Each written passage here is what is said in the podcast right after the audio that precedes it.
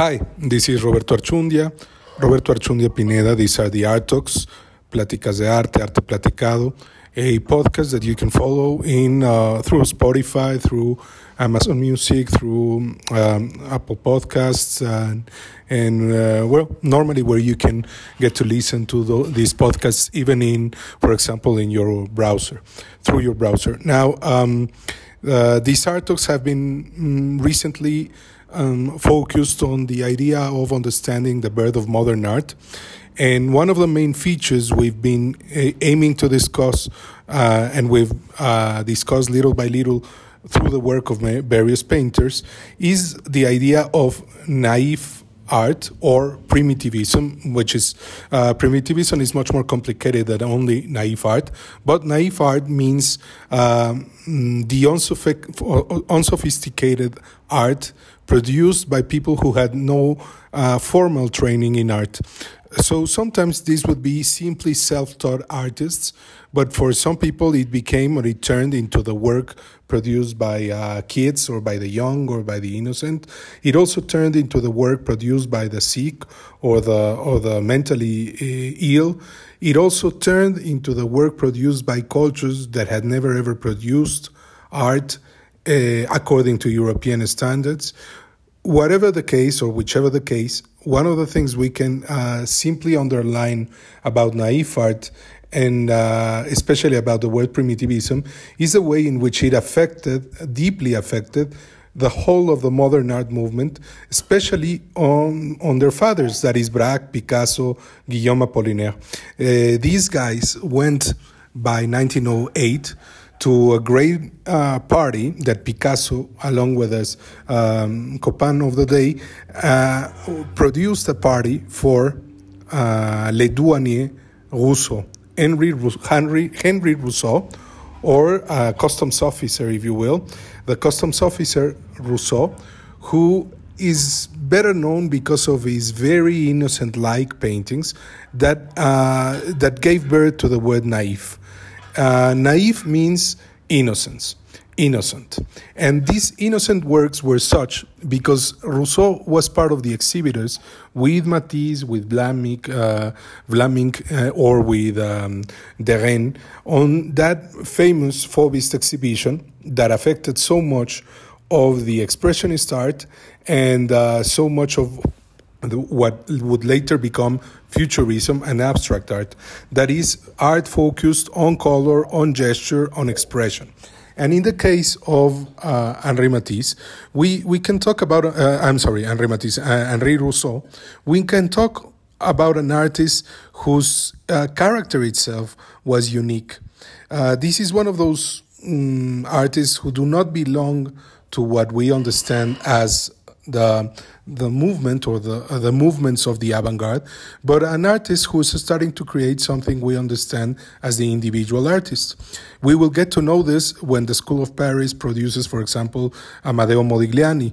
We will get to understand this when, uh, by the 1920s, we have the road of uh, Giorgio de Chirico, who's so meaningful for the Surrealist movement.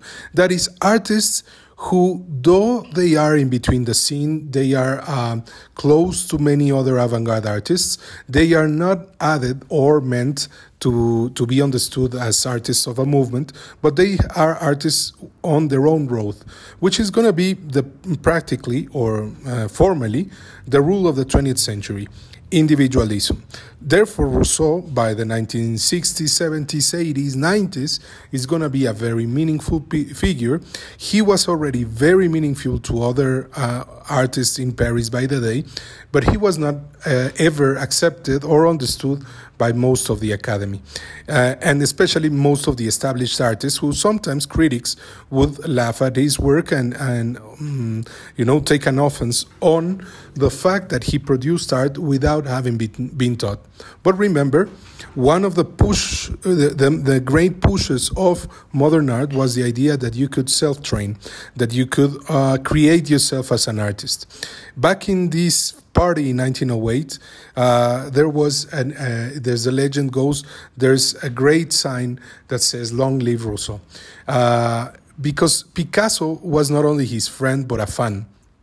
Because Constantin Brancusi, one of the invited artists, was not only a friend but a fan.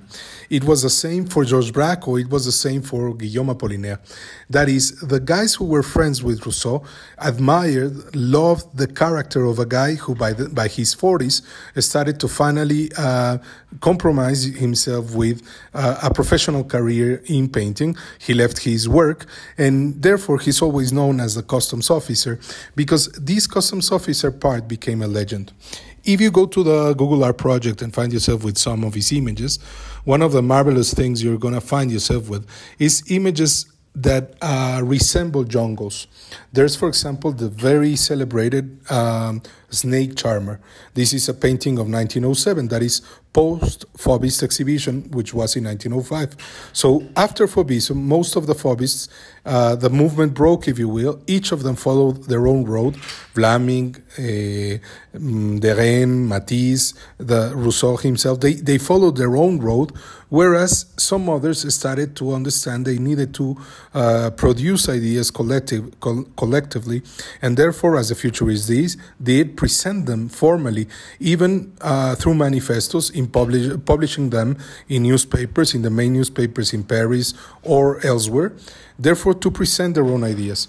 In the case of Henri Rousseau, he he didn't only produce this kind of feeling in between his friends and uh, colleagues that is and in between some uh, a part of the audience but he also started doing something which had very uh, fragile uh, backgrounds. That is the the the exposition. Um, during the, the end of the 19th century, 20th century, many many people would probably, um, mm, you know, defy the idea of an artist or not defy by. Um, that is uh, what I mean is denigrate. Some some artists, uh, some audience, especially the critics or the very um, amateurs, those those collectors who knew very well about uh, everything about traditional art, they they would denigrate not only the fact that you would self teach, but they would also denigrate the fact uh, uh, that you would promote either your work or your name or whatever, help yourself. So uh, there was, for example, the enormous um, background in Gustave Courbet when he produced his exhibition in front of the Grand Palais, where they held the salons, that is, the, the paintings produced every year by the Academy, in order for the public to get to know what the state was producing and buying in art. And in front of them, Courbet organized himself and presented an exhibition, a legendary exhibition with, with a gallery. It was the first um, mm, self uh, self presentation because you were supposed to be uh, presented through the channels uh, given to you by the academy, and therefore you did not exist as an artist because you had a name. You existed an, as an artist because the academy gave you uh, opportunities to work. So presenting a solo uh, a solo exhibition in a gallery with your own name was something quite uh, strange and especially since it appealed so much to the critics and so much to many of the colleagues because Courbet had exposed, presented his works before in the academy. He already had a certain name. So when he when he presented that realist exhibition, he invented realism in painting up to that moment, realism was naturalistic. That is, you would imitate reality and better it, beautify it. Whereas in the case of Courbet, he wanted to present reality and much more than beautify it, uh, be crude with it, and even um, defy the acceptance that anything could be perfect. Therefore, realism came to uh, present itself in the visual arts, in painting, in the Beaux Arts, like. Uh, an attitude that would even you could even consider that realism exposed uh, reality. When it exposed reality one of the things it was doing is was it was not accepting the fact that art was there for beauty. Therefore through individuality artists were starting to defy the norm and change it By 1905, when, when uh, Henri Rousseau and Vlaminck and others are presenting with the Fauvists, they are acting like beasts because they throw the painting. They are acting like beasts uh, Fauves because they do not accept composition or the way they handle color is not sophisticated but crude. This acceptance of uh, something that a concept that is being born in the period that is culture the way in which people behave when they dress, when they uh, accept colors, when they present them. Accepting culture uh, instead of only defining it through art was one of the positions that they were having. Therefore, when Henri Rousseau is being uh, is creating his first paintings, he's already into a language which is meant to be surprising for most of the of the audience. That is, the audience does not understand that they are looking at something that is art. Why is it not art if it's not sophisticated? Why is it art when there's no composition? Why is it art when there's no control of the narrative? Uh, because you are producing, imagine Henri Rousseau's paintings, you are producing something that seems real when it's not fantasy. Now, fantastic paintings uh, of a jungle that you do not know. The, the works of Douanier Rousseau, for example, the Snake Charmer, this 1907 painting we were talking about, is presenting this Eve who's a black Eve. She's not this blonde, uh, religiously acceptable, uh, beautifying figure of a certain type of woman, woman. But once again, we're looking at a, an obscure figure which is lying over there. She might be in Africa, she might be in Mexico, she might be in Russia. And this is one of the things that is happening. Uh, the, the painting, the figures he is presenting are not only fantastically mysterious, strange, but the panorama, the country he's using is in his imagination. The Douanier Rousseau used uh, to work in a customs office, therefore get, got to know a lot of people who would travel. He was also member of the army back in 1963, that is for four years, in between 19, 1863 and 1867. In that period, he was close to being sent to Mexico his imagination got crazy around uh, the deposition of Maximilian, uh, the, the, the Habsburg, the Austrian, who was appointed by the French government and the Austrian government uh, because of some uh, people in Mexico, which are called uh, conservadores. Uh, the conservative side of Mexico aimed to mm, turn Mexico into, let's say, a monarchy. So they chose this Habsburg to be his their their king. The Habsburg was not only tricked but um, embellished into coming to Mexico, but Mexico was a country of a much wider reality who did not accept such a thing. We went to war, and it was an invasion later on fostered by the interests of uh, a group of European countries. By the time uh, Mexico had defended itself, the French army was kicked out of Mexico, let's say, and most of the officers and, and soldiers who had come to Mexico would go through not only through the customs offices, but some of them would be friends uh, of Henri Rousseau. They had traveled to Mexico for the war. Uh, therefore, his imagination got quite nurtured by the idea of this jungle like primitive country that uh, was not such that had surprised the whole of Europe and specifically uh, Napoleon, and not Napoleon the uh, the famous Napoleon, but Napoleon III, that is his um, grandchild nephew, no grand grand nephew, and. Uh, Napoleon III, who wanted to invade Mexico, created a whole um, set of propaganda in France to support Maximilian and ended up coming back down uh, back to Europe with a defeat. Um, if you read it, for example, in Britannica Encyclopedia, uh, you would know this. You would read this. Early life of Henri Rousseau, uh, Britannica.com, and he says he soon entered military service in which he remained for four years. During his term of service, he met soldiers who had ser- survived the French expedition to Mexico in between 1862 and 65 in support of Emperor Maximilian, and he listened with fascination to their recollections. Their descriptions of the subtropical country were doubtless the first inspiration for the exotic landscapes that later became one of his major major themes.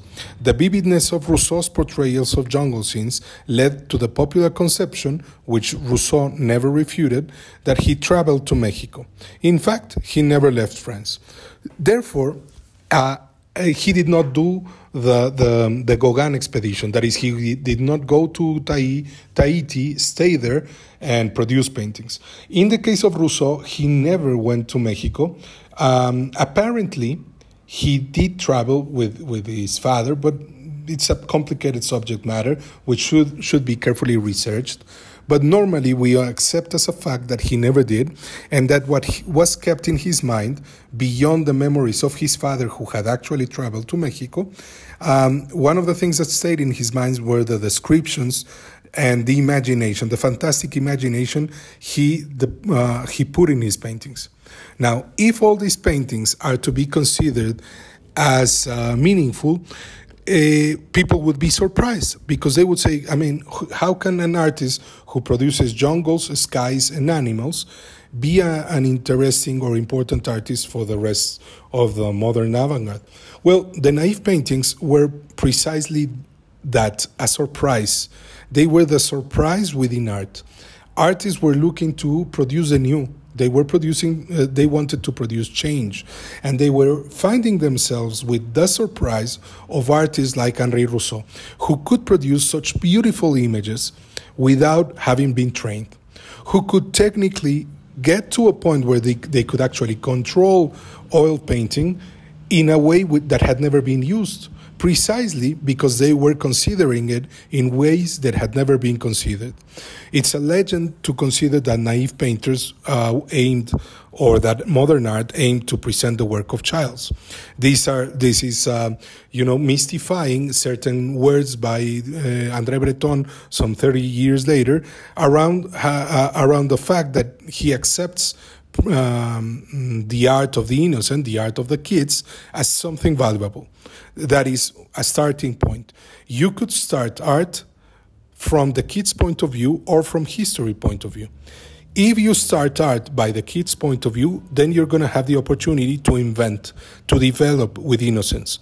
If you, on the other hand, start from history, you are forced by academic training into rules such as perspective, beauty, and mainly this uh, working for a, a, social class that got accept that, that had power let's say.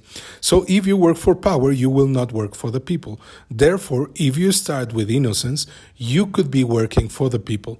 Once again remember this modern art movement in between 1900 and 1945 if you will if you can even go further to 1965, 1975, has always been affected by the way uh, reality was behaving uh, social politically, and therefore socialism, communism, the Soviet Union, the Cuban Revolution, whatever, was always affecting the way in which artists would consider the role and the place their art should have because uh, art was meant simply to be decorative matter and uh, uh, and to underline the, the achievements of a society.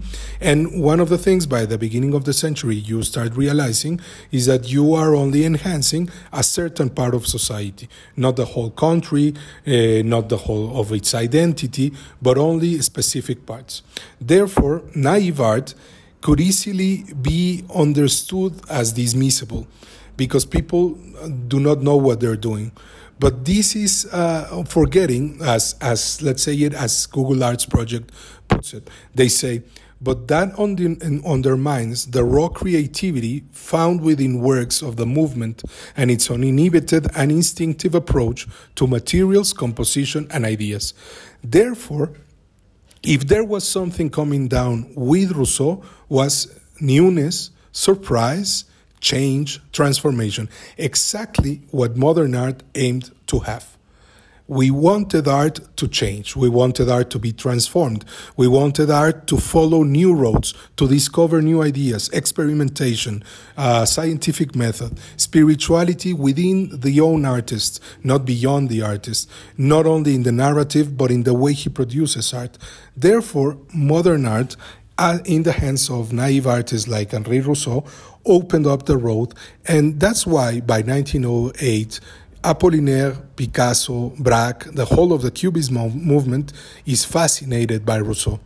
He is even capable of producing exhibitions of his own, selling his own works, doing his solo exhibitions, and even though he might be a marginalized artist, he is on the margins of artistic society and even in the margins of the avant garde, artists grew up to admire him, grew up to understand his work, and after all, most of those who create something within the visual, arts have once experienced the work of naive artists and especially Rousseau's, based on imagination, based on emotion, based on his own feeling of reality, and uh, a very fresh renewal within art.